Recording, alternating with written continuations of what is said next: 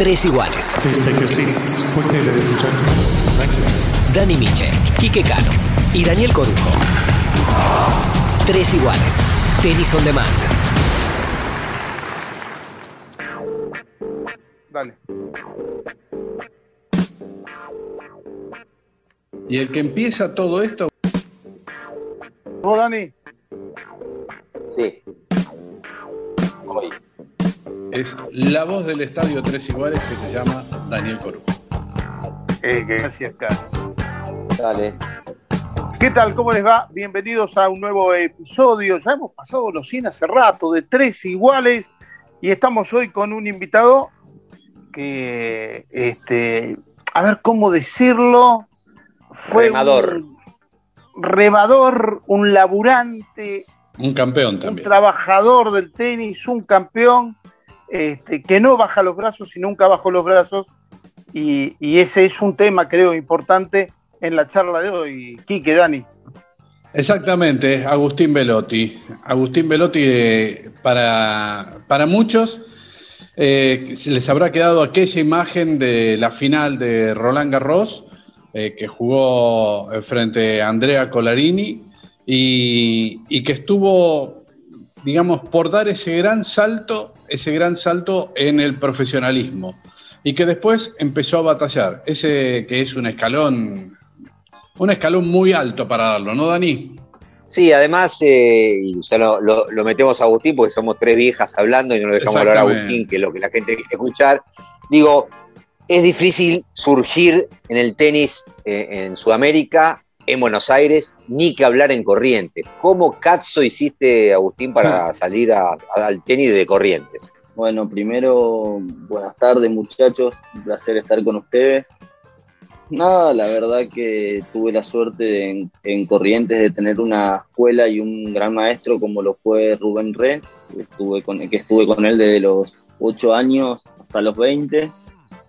Así que por ese lado mis inicios fueron, fueron muy buenos y tuve un muy buen maestro. Vos sabés que eh, cuando hablamos de corrientes y hablamos de esa zona, la primera imagen que se me viene es la de Jack Mayer y sus pocas posibilidades a veces de, de poder salir, ¿no? De ahí, de poder salir de su casa o, o de sus temores. ¿A vos te pasaba eso también? Digamos, ¿tenías eh, dificultades económicas para salir? ¿Tenías temores para irte de corrientes? Totalmente.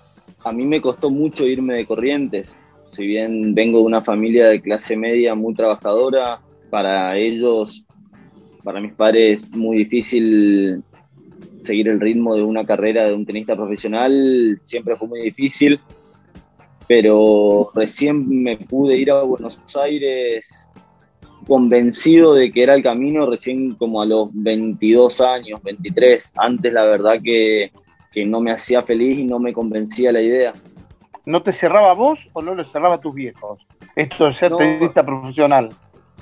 No, no, no, a mí- mis papás siempre me apoyaron y me bancaron y siempre me, me empujaron para adelante, pero yo la verdad que Corrientes es una, una ciudad chica que la verdad que te tira mucho y a mí me costó mucho irme de Corrientes.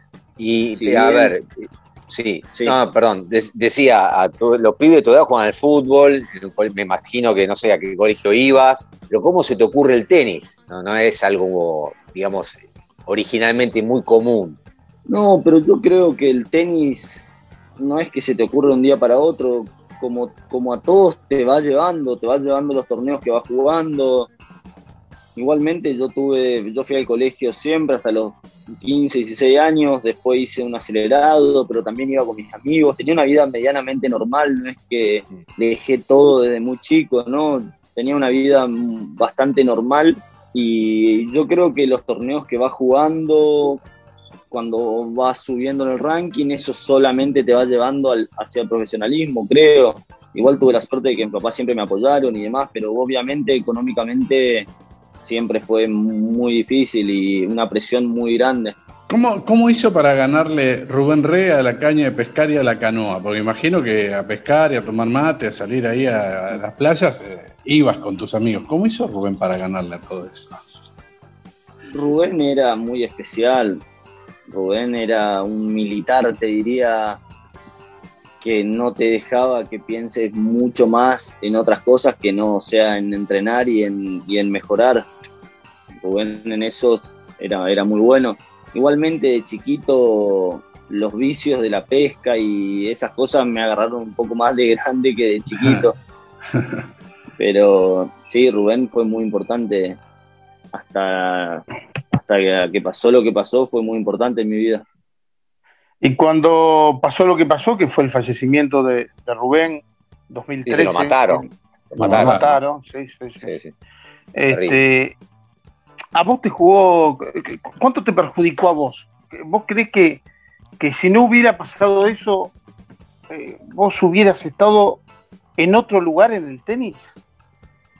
La verdad que no sé, no creo, no, no, no puedo echarle la culpa. No, no, no es echar la culpa. No es echar la culpa. Eh, no, no es echar la culpa. No, simplemente fue algo, fue un golpe muy fuerte. Desde lo emocional fue muy fuerte. Era como una palabra mayor, era como un padre, como eran como mis, primeros pasos y era mi historia en el tenis. Era siempre con él. Es, es muy importante para mí, muy difícil encontrar una voz a la cual vos confíes ciegamente y, que sea una guía tan importante como, como, lo era para mí Rubén. Creo que desde ese punto y, obviamente desde lo sentimental fue muy, muy duro. Después se, dio la, se dieron muchas cosas. Creo que justo el, primer año, el, el, año que él muere, yo gano mi primer Challenger.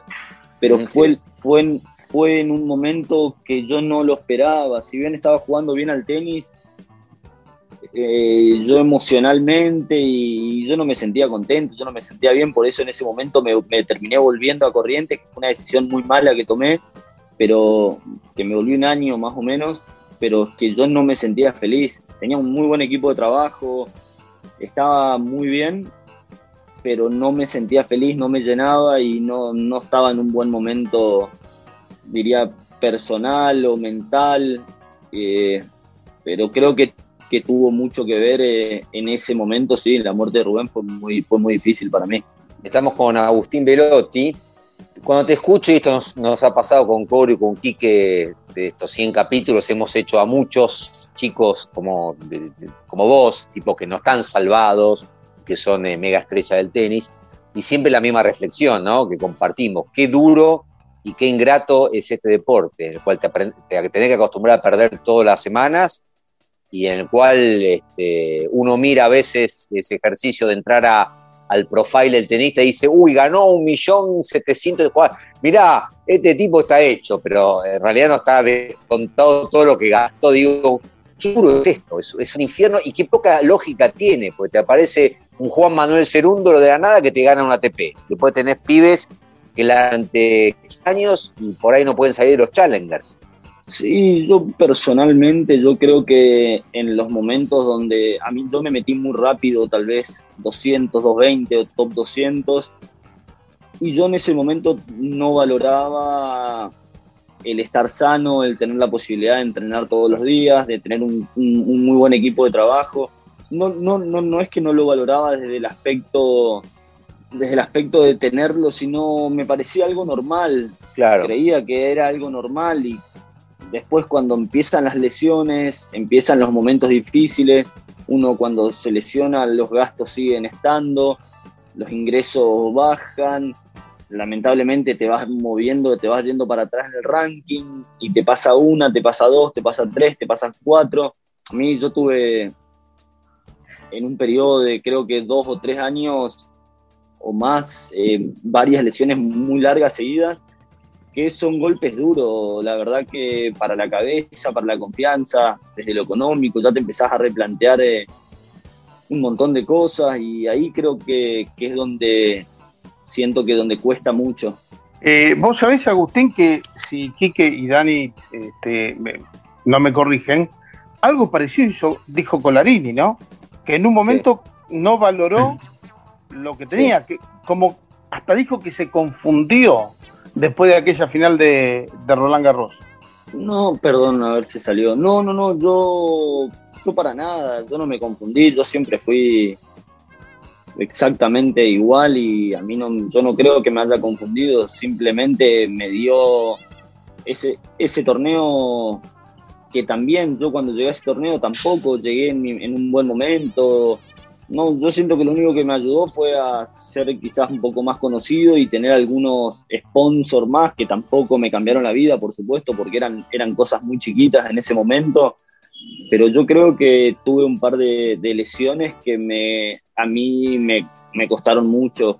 tuve varias y muy seguidas que eso te va sembrando dudas y, es difícil. Eh, Agustín, vos, bueno, vos sabés, como sabemos los que estamos muy metidos en el tenis, Argentina tuvo muchos número uno juniors, tuvo campeones de torneos de Gran Slam, hombres y mujeres, em, pero muchos, eh, digamos, les costó dar ese salto, meterse entre los 100, quedarse, permanecer. Eh, te voy a hacer dos preguntas eh, en una. Uno es, eh, ¿por qué pensás que de repente ocurre eso o le ocurre eso a los argentinos? Eh, y la otra es, cuando ganaste Roland Garros, todavía tenés 18 años, chico, y como decía Rubén Re, todavía hay que encaminarlos porque son adolescentes y hay que encauzarlos y todo lo, lo que se le iba a decir Rubén. ¿Qué pensaba tu cabeza? ¿Ya te había llegado tu momento? que de ahí en más era el trampolín que necesitabas para ser un crack en el tenis?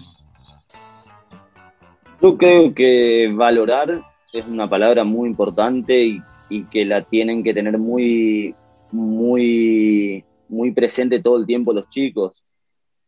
Todos los chicos, los jóvenes, obviamente, mismo Juanma que viene a ser campeón, o Seba Baez, que la verdad que yo con ellos tengo un aprecio grande porque son buenos chicos valorar, valorar es muy importante. Yo creo que uno de mis, de mis errores fue no valorar, no valorar eh, cuando estaba sano, cuando estaba bien, cuando económicamente nunca fui nunca tuve de más, pero sí tenía la posibilidad de viajar todo el año con mi entrenador, con tener un equipo estable. Eso para mí es muy importante, muy, muy importante, que, que yo me di cuenta que era tan importante una vez que lo dejé de tener cuando dejé de poder viajar con mi entrenador, cuando dejé de tener un equipo estable, ahí te das cuenta lo importante que es. Yo lo veo, lo veo por, por ese lado.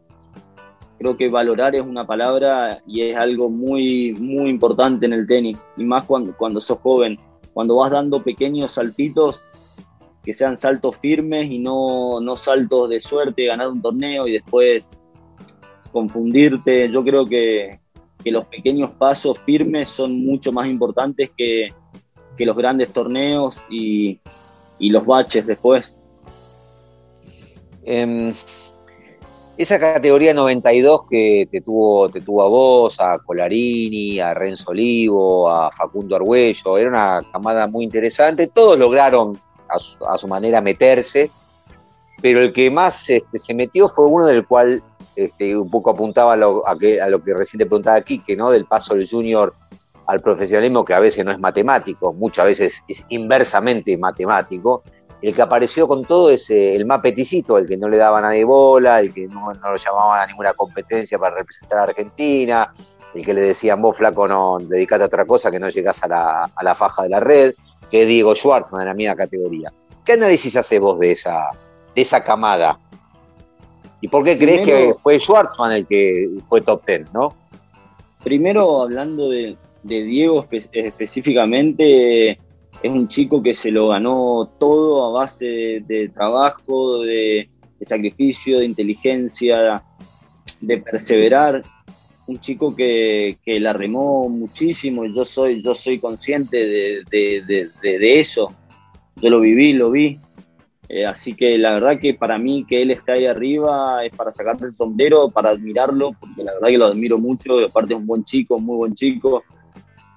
Eh, igual para mí él siempre jugó muy bien al tenis. A mí, a mí no me sorprende nada. Sí, me sorprende la capacidad que tuvo de, de, aprendizaje, de mejorar y la humildad y el trabajo, sí, pero el nivel que tiene hoy no me sorprende. Él, él siempre jugó muy, muy bien al tenis. Y en cuanto a la camada nuestra, es una camada muy buena, que, había muchos chicos y hay muchos chicos que juegan muy bien. una camada muy competitiva. La verdad que, que no siempre eh, una camada tiene, no sé, 15 flacos o 10 flacos que se meten jóvenes, tal vez top 200, top 250. Nuestra camada fue, eh, fue muy buena y creo que es muy buena y que todavía siento que, que nos podremos seguir eh, metiendo y, y podemos seguir teniendo oportunidades. Estamos con Agustín Velotti a propósito de esto que decías, Agustín, para los que seguimos el tenis muchas veces como una autocrítica y opinamos sentados desde un sillón, muchas veces, o desde una tribuna viendo un partido de tenis, en una posición por ahí más cómoda y sin tener por ahí que, conocer el sufrimiento, el día a día, la, letra chica de, los procesos de cada uno. Eh, ¿Cómo les podemos explicar a, cualquier persona que sigue el tenis por qué llega un Schwartzman y a ser top ten y no llega un Renzo Olivo, un Agustín Velotti, si tuvieron el mismo desarrollo, las mismas oportunidades? ¿A dónde está la diferencia? Llegar a ser top ten, digo, son todos tenistas profesionales. Eh, eh, entendeme la pregunta, ¿no? Sí, obvio. Primero, Diego, sin lugar a duda, hizo las cosas mucho mejor y tuvo mucho más humildad y, entendió mucho mejor el tenis y, la, el profesionalismo que, todos nosotros. Obviamente, tenísticamente es muy bueno y hizo las cosas muy bien.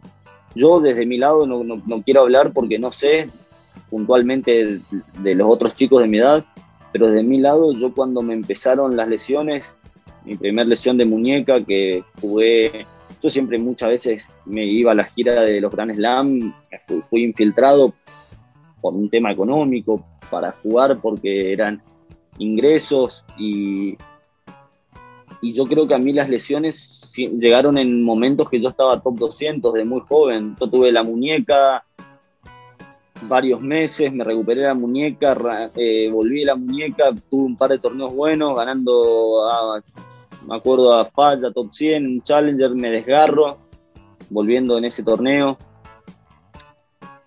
Ya arranca, bueno, pasó el año, fin de año, arranca el año siguiente, me empiezo a sentir mal en los entrenamientos, me sentía como sin fuerza, le, le decía a mi equipo que no, no me sentía bien, me hago un estudio mononucleosis, cuando vuelvo de la mononucleosis, primer torneo que vuelvo, que me acuerdo que ni siquiera estaba anotado porque lo de la mononucleosis era todos los miércoles, a mí me hacían estudios para ver eh, cómo iba avanzando y un miércoles, eh, después, no sé, tres, cuatro meses, tres meses creo que estuve parado, una cosa así, me dice el médico, dale para adelante, ponete a entrenar, que ya, que ya está todo bien. Me acuerdo que entrené 10 días, dos semanas y me fui a firmar una quali un Challenger juego cuartos de final, me caigo en el partido jugando contra Machi, me acuerdo, y me rompo el ligamento de la mano en una caída. Me pasaron cosas que ahí también estuve tres meses afuera, me pasaron cosas. En un momento yo decía, esto será para mí, ¿por qué me pasa esto a mí? Qué tristeza interior, eh, eh, cosas feas que por ahí la gente no tiene ni idea, pero vivimos todos, tenemos nuestras, nuestras cosas, nuestros, nuestros momentos y para mí fue muy duro todo eso. Y, en ese momento tan duro, ¿pensaste en dejar? ¿Se te venían muchas sombras y en caso de que, mm, digamos, no lo dejaste, qué fue lo que te sostuvo dentro del tenis? Mil veces, mil veces, mil veces. He pasado momentos muy duros. Eh,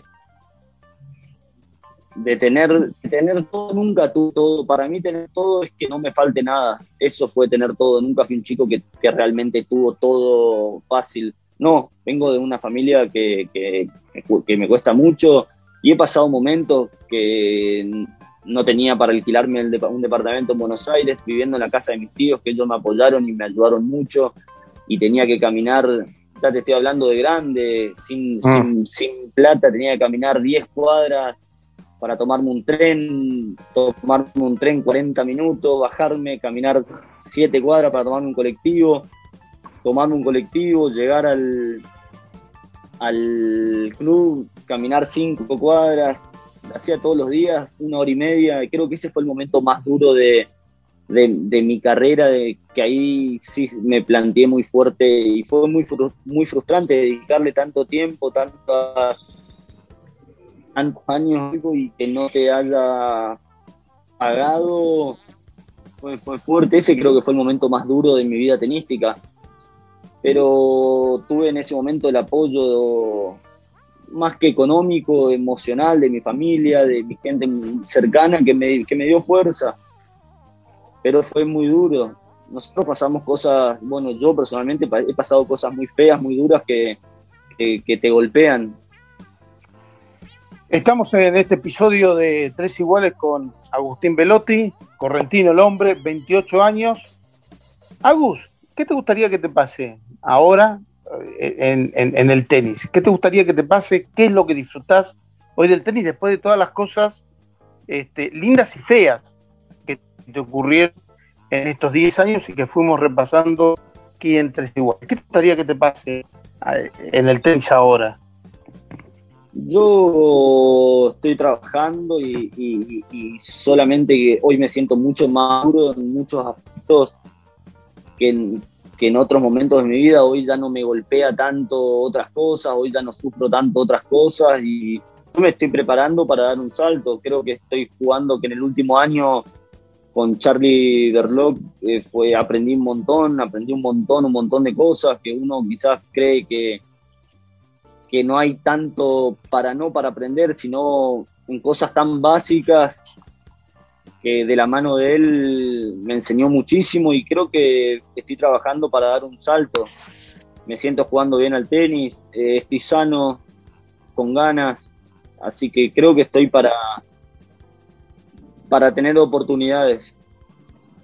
¿Te llegó alguna vez, Agustina, una tentación por el tema de, los arreglos de los partidos? Digo que fue un tema, que es un tema que en principio era tabú y que después, gracias a la creación de, este esta entidad que, sí, que ahora cambió de nombre, sí, qué sé yo, aparecieron casos, muchos de tenistas de muy alto ranking, los últimos fueron dos nigerianos, pero golpeó al tenis argentino muy fuerte con un caso muy potente como el de Nicolás Kicker, este, algún menor Patricio Era, Fede Coria, todo el afer Trungeliti. ¿Cómo lo viste vos, teniendo en cuenta que además son muchos de tu generación, justamente? Yo respeto, cada uno puede hacer con su vida y con su carrera lo que quiera. Yo tengo una ética y una moral de familia de, muchas cosas, de mucho sacrificio, que a mí la verdad no hay plata que me pueda comprar.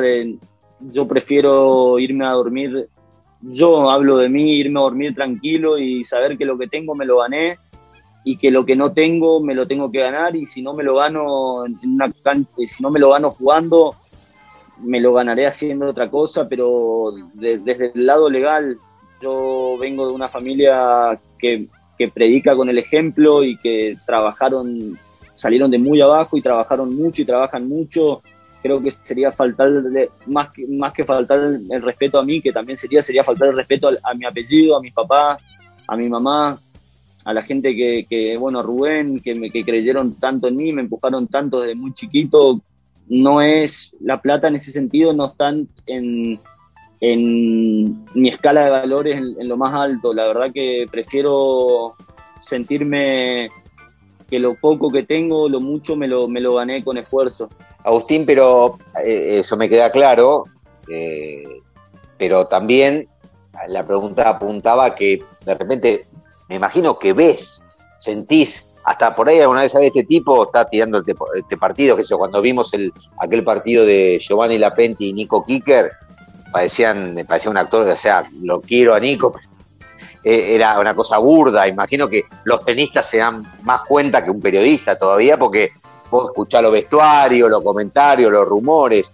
¿Cómo se vive todo eso? Pues, yo, a mí no, yo no quiero saber nada, pero por ahí el tipo que vos vas a enfrentar está en la joda, o el tipo que está que te saca un lugar a vos en un main draw, está, está, estuvo en la joda, ¿eso cómo lo tomás? Yo obviamente no lo tomo bien si bien no, no voy a hablar de Nico, ni mucho menos, porque me parece un muy buen chico y, se, y se equivocó y pagó y, está bien, y creo que no hay que, que hablar mucho más de, sobre él en ese sentido. Eh, sí he, he- he vivido, he sentido que en un partido que yo he jugado han pasado cosas raras porque o el otro hay, hay niveles que, que no se puede jugar tan mal al tenis. Yo siento eso. Yo Ah. siento que por más de que la quiera tirar afuera, me parece un poco difícil tirar afuera. Una vez jugué con un chico en, me acuerdo, yo no venía bien, yo venía con poca confianza. No estaba jugando bien al tenis, pero con poca confianza. Y cuando estás con poca confianza te pasan cosas que sí, Sí. la puta madre, la tengo que meter adentro y la tiro afuera, soy un boludo. Pero me tocó con un chico que era, no sé si era de Uzbekistán, de Kazajistán, un lugar raro, Oh. en, en un challenger en, en Eslovaquia. Sí. Y el chico realmente tiró todo afuera. A ver, Doble falta, adrede. doble falta, doble falta. No sé si adrede, pero Más- yo terminó el Más terminó burro que Quique, más burro que Quique Cano, digo, ¿no? Claro. la verdad. eh, uno, uno, no- uno quiere creer que no, pero a la vez le cuesta creer que, Claro. que teniendo un, un flaco que esté 250 del mundo, hacer tres doble faltas en un game o tirar. que me ha pasado de que yo eh, hace unos años en China estaba jugando muy bien, había hecho cuartos en una semana, en torneos que cerraban 200, y me tocó Franco Skugor, Sí. me acuerdo, bueno, sí. en cemento, Bueno. yo llegué tarde porque había hecho cuarto o semi de un challenger y me tocó, él venía de la quali. 6-0, 4-0 iba perdiendo. Y yo por dentro sentía vergüenza, digo, puta madre, digo, está bien, puedo perder, pero la gente debe pensar, este, este flaco está apostando. A mí mi preocupación era que la gente piense eso, ¿me entendés? Y simplemente me estaban recagando a palos, recagando a palos, sacaba yo, era, venía winner de evolución. Y hay veces que uno también perdí 6-0, 6-1. Y yo no, y yo no aposté, yo no hice nada raro, pero le queda la sensación de que la gente, uno que no, que no vio el partido, que no dice, ah, este boludo me apostó, que hijo de puta, no puede perder 6-0, 6-1. Y, y pasan, a mí, a mí me pasó, te digo, yo sentía vergüenza dentro de la cancha. Por eso digo, ¿qué estará pensando la gente? Es feo lo que estoy diciendo, lo, lo que uno piensa, pero me pasó, ¿me entendés? De que me recaen a palo un flaco que, bueno, escudo le jugó bien al Sí, tenis, juega bien. Sí, sí, claro. Pero y, y yo soy el tipo más recto que hay en, en ese sentido. Y, y como te digo, respeto cada uno, el tenis es muy injusto. También yo muchas veces entiendo muchas cosas, no las comparto, pero las respeto, cada uno puede hacer lo que quiera y, y de la forma que quiera. Yo no me meto y, y creo que, que todo va- depende de cada uno. Con el tema de apuestas, yo me acuerdo eh, que te tocó del otro lado con aquel eh, ucraniano eh, Molcho Mol- Vendala. Molchanov, Molchanov, Vendala. Molchanov. Molchanov Vendala, que evidentemente se dejó, no es, no es para sacarte el mérito vos porque podés ganarle, pero el tipo era, era, más, era más burro que yo. Eh, aparte era actor. Es muy loco porque, bueno, primero era una cancha que era hielo, rapidísima. Eh, pero yo estaba jugando bastante bien entrenando era mi primer partido del año. Me acuerdo clarito, yo había viajado con mi kinesiólogo porque yo me venía recuperando de lesiones, entonces viajé con mi kinesiólogo. Y pierdo, me acuerdo, pierdo 7-5 y yo estaba recaliente tirando la raqueta, digo, la puta madre, cómo pierdo este set, no lo puedo creer. Y yo por dentro decía, solamente tengo que mejorar un poquito la evolución y, y no mandarme un par de cagaditas, pero yo estaba tranquilo que lo ganaba, imagínate mi inocencia. Sí, sí. Terminé el partido, yo nunca me di cuenta de que el tipo había ido para atrás. Termino el partido, voy al vestuario con mi kinesiólogo, le digo, che, Marian, ya debo volver un poquito mejor ese segundo, no me apuré, saqué un poquito mejor, ¿verdad? sí, mejor, bla, bla, bla. Agarro mi teléfono, tenía 500 mensajes. ¿Qué Claro. pasó en el partido? ¿Qué pasó en el partido? ¿Qué apuesta? ¿Qué esto? ¿Qué lo otro? Y digo, ¿cómo? ¿Qué pasó acá? Para mí fue una situación horrible. Me llamaban de, de los, de, no- de los canales de noticias en Argentina. Sí, sí, sí, me acuerdo. Y yo decía, pero si yo no tengo nada que ver, ¿por qué voy a salir a hablar si no tengo nada que ver? Yo no quiero hablar. Porque al otro día jugaba con Rublev, me acuerdo que jugué con Rublev. Primero Rublev jugaba no un huevo, tres huevos. Sí, sí. Ahí era cancha rapidísima. Y encima entré yo con toda esta novela que pasó, ¿me entendés? Me quedaste hablando en todos lados. Cómo yo soy con esas cosas, que salga mi nombre, aunque yo no tenía nada que ver, pero aunque que esté mi nombre involucrado, mi apellido en algo de eso, me sonó muy feo, me, me pareció algo muy feo. Pero sí, sí, sí. La- te digo que de las experiencias más feas sentir que yo cuando, cuando pasó todo esto fui a la oficina del supervisor y le dije, mire, al alto le digo, yo no sé que se habla de esto, esto, porque venían, me acuerdo, venían muchos jugadores a preguntarme, me acuerdo Ryan Claro. Harrison y demás, che, ¿qué pasó en tu partido? Y fui y le dije, mire señor, al supervisor, eh, yo no, no, no tengo nada que ver. Si quieren, no sé, mi teléfono, yo estoy a plena disposición de lo que quieran. Eh, no, no, no pasa nada, tranquilo, no, no, no, no te das problemas, fue la respuesta del tipo, pero yo me sentí, Claro. quería quedar, quería quedar limpio de eso. Ah, No sabía, no sabías cómo hacer. Claro, porque No, mucha Y con, cree. y con Ru- y con Rublev no pasó lo mismo. No, no, no No. se dejó tocar. Rublev, real, realmente jugué dos veces con Rublev, una vez ahí y otra vez en Roland Garros. Sí, me acuerdo. Y fue el flaco que yo sentí, he jugado con muchos muy buenos, con el que sentí que era otro nivel, pero que no me dejaba tocar la pelota. Impresionante. Sí, Impresionante. mucha, gente, mucha gente cree que los partidos arreglados son arreglados entre los dos que juegan, y no es así. Realmente es pero, uno. gene- pero generalmente hay muchos casos que sí arreglan entre los dos. ¿Entendés? Entonces a mí me daba pánico que mi nombre esté metido en algo de eso. Me, me... Cuando no era cierto, ¿me entendés? Te pasó como Era- a Vasallo con, Davidenko, ¿no? Claro, no, no ¿verdad? sé, no, no sé cómo fue lo de, la verdad que no, no tengo ni idea de, de lo cómo fue lo de lo de Vasallo, no puedo, no puedo hablar ni opinar porque no sé. Claro, pero No, existía el TIU. Claro, no existía el tuyo. No, no, en ese momento fue todo. claro. Claro, no, no, no, fue todo un tema con, era con Davidenko, pero el que estaba del otro lado de la herrera, Vasalli, también al, digamos, le cayó a él cuando el- el- lo raro había sucedido del lado de Davidenko. Pero te, te traigo y te saco ya un poquito de, de- de este, de este camino y te traigo un poquito más a, a la actualidad y a, a- a tu actualidad. Vos estás con, con hoy con, con Charlie Berlock, ¿no? Podemos decir que sí. Podemos decir que sí. ¿Qué, qué, cuál es la diferencia entre sí y podemos decir que sí?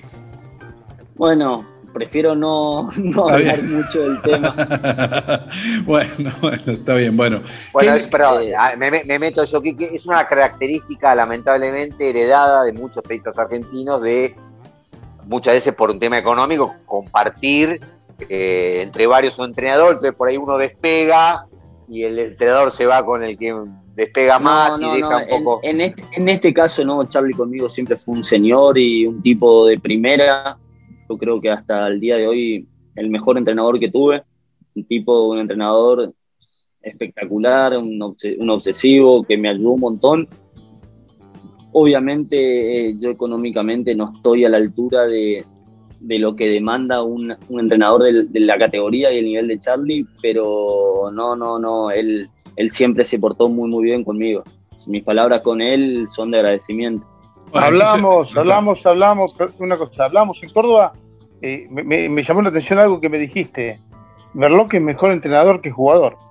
Yo, yo creo que sí, sinceramente creo que sí, porque no se le escapan, no se le escapan detalles. Todavía, obviamente, tiene que seguir aprendiendo porque es un camino nuevo y algo largo y, y tal vez sacarse el, el- chip de jugador no es, no es fácil, pero él le dedica mucho, mucho tiempo, muchas horas de su vida a que el jugador mejore, a cómo, a cómo mejorar, a, a- a achicar cositas para que, el- para que las cosas vayan bien, se, se preocupa mucho por la alimentación, por mil cosas, por mil cosas.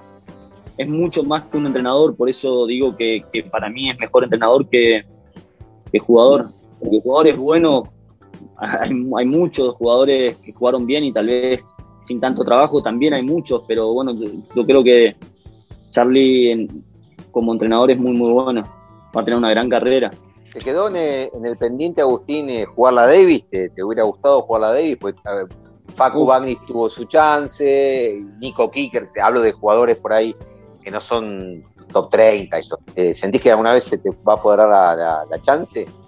Me encantaría, siempre que jugué por equipo, obviamente en escala mucho más baja, siempre rendí mucho y es algo que me gusta muchísimo. Me encanta, me encantaría, obviamente para mí jugar la Copa Davis sería un sueño y, y por qué no, voy a trabajar y me voy a romper el alma y, voy a buscar las oportunidades para algún día estar. ¿Por qué no? Si los sueños, si uno los busca, se pueden dar. Ahí hay muchos ejemplos, muy buenos ejemplos. Si bien Nico es un gran ejemplo, bueno, Fede Coria un gran ejemplo. Hay muchos muy buenos ejemplos que, que la verdad que motivan. ¿Qué te falta, Agustín, para finalmente dar ese salto? Porque hablamos de las lesiones, nos contabas eh, todos los, problemas, todo lo que te ha ocurrido en tu carrera. Y, ahora, ¿qué te falta para estar en ese grupo? Porque vos fíjate, vos, los que jugaron esa famosa final de, Roland Garros, ¿sí? Vos y Andrea, es como que se quedaron ahí, finalmente no, no pudieron meterse, no pudieron quebrar ese número 100. Sí, yo creo que estoy en, estoy en camino, estoy jugando bien al tenis. Tal vez trabajar duro, mejorar cosas que tengo que mejorar, que me las viene remarcando Charlie, que también tuve la suerte esta, esta, de compartir algunos días charlas con el gringo, que, me las remarcó, que las tengo que cambiar y que tengo que mejorar, que voy a trabajar en esos pequeños cambios que, que los que saben dicen que son los que te llevan a, a dar pequeños pequeños saltos y, en, ir mejorando. Así que quiero tener oportunidades, sobre todo estar sano y, competir. Tener tranquilidad que hoy la tengo, no económica, tranquilidad mental. Ya soy un chico más grande y ya no sufro tanto cosas que sufría un poco de más chico.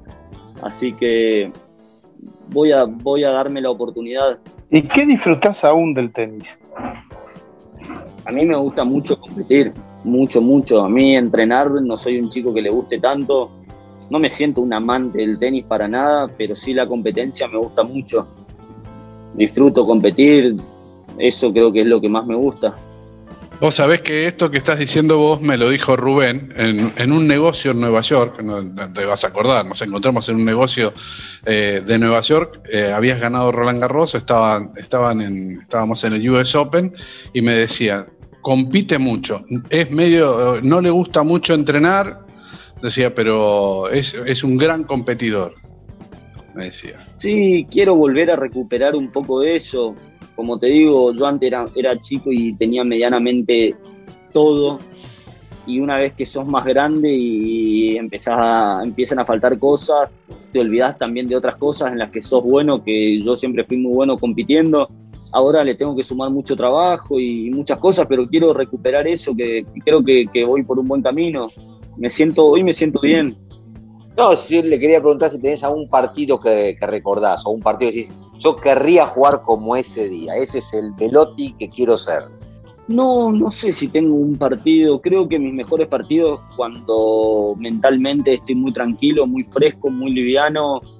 Creo que todos los partidos importantes que tuve en rondas importantes, siempre, no siempre obviamente, pero he ganado los partidos importantes que he tenido, las finales de Challenger o esos partidos que para mí eran importantes en ese momento, los he ganado porque he querido mucho y he tenido muchas ganas. Y quiero, quiero eso, eso lo quiero, es lo que estoy trabajando, lo que me viene pidiendo Charlie, que juegue todas las, las primeras rondas, sobre todo con esa hambre y con esas ganas como juego quizás los partidos decisivos de los torneos, mismo en los 25.000 o en los 15.000 que me toca jugar, que, que, tenga esa misma, esa misma gana y esa misma motivación en esos partidos. Eso es lo que quiero, lo que quiero en mi día a día.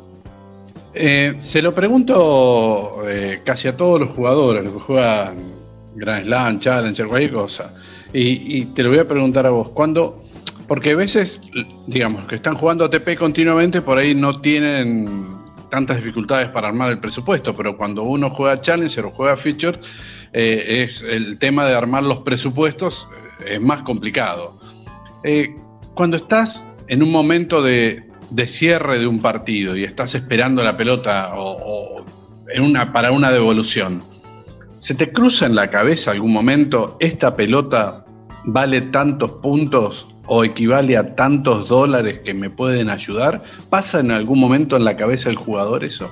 Obviamente, siempre. A mí sobre todo, siempre, siempre jugué para subsistir y para vivir. O sea, la verdad, para mí todos los partidos son importantes desde el lado económico. Yo juego porque tengo que pagar un alquiler, tengo que vivir. Es tu laburo. Obvio, es mi, es mi trabajo completamente. Chicos, les aviso por las dudas que tengo 4% de batería. Hablemos si quieren hasta que se me corte, no tengo problema. Te, Estoy afuera de la habitación porque Ernie está durmiendo. Te, hago una, te hago una que tiene que ver que me acuerdo ahora. Vos eras además en un momento eras innovador en armado de giras. te fuiste mucho al sudeste asiático, a torneos raros, cuando todos sí jugaban torneos los argentinos siguen una línea de, torneos y vos, este, me acuerdo una época que te fuiste a, creo, si no me equivoco, ¿no? A jugar a, no sé, a Vietnam, a Singapur, a China. No, no, no, no, no. Fui, la, verdad, fui a, armaba giras, me fui a unos challenges a China que eran muy, muy duros. Sí. La primera vez, pero cerraban 200, no es que eran challengers que cerraban 400, cerraban 200. Esa fue la primera vez. Después, como tengo amigos, tengo un entrenador muy ah. amigo que, que que, tiene, que trabaja en una academia en Hong Kong. Ah, okay. Yo me iba a Hong Kong porque me pagaba el pasaje y después no gastaba un peso. Esa ah, es la realidad. Ah, me quedaba en su casa, entrenaba en la academia, comía con ellos. La verdad que me, terminaba saliendo muy barato, por eso me iba a Hong Kong. Y después de Hong Kong siempre jugaba dos, dos torneos 25.000 en Hong Kong y después me iba a China, que China es muy barato.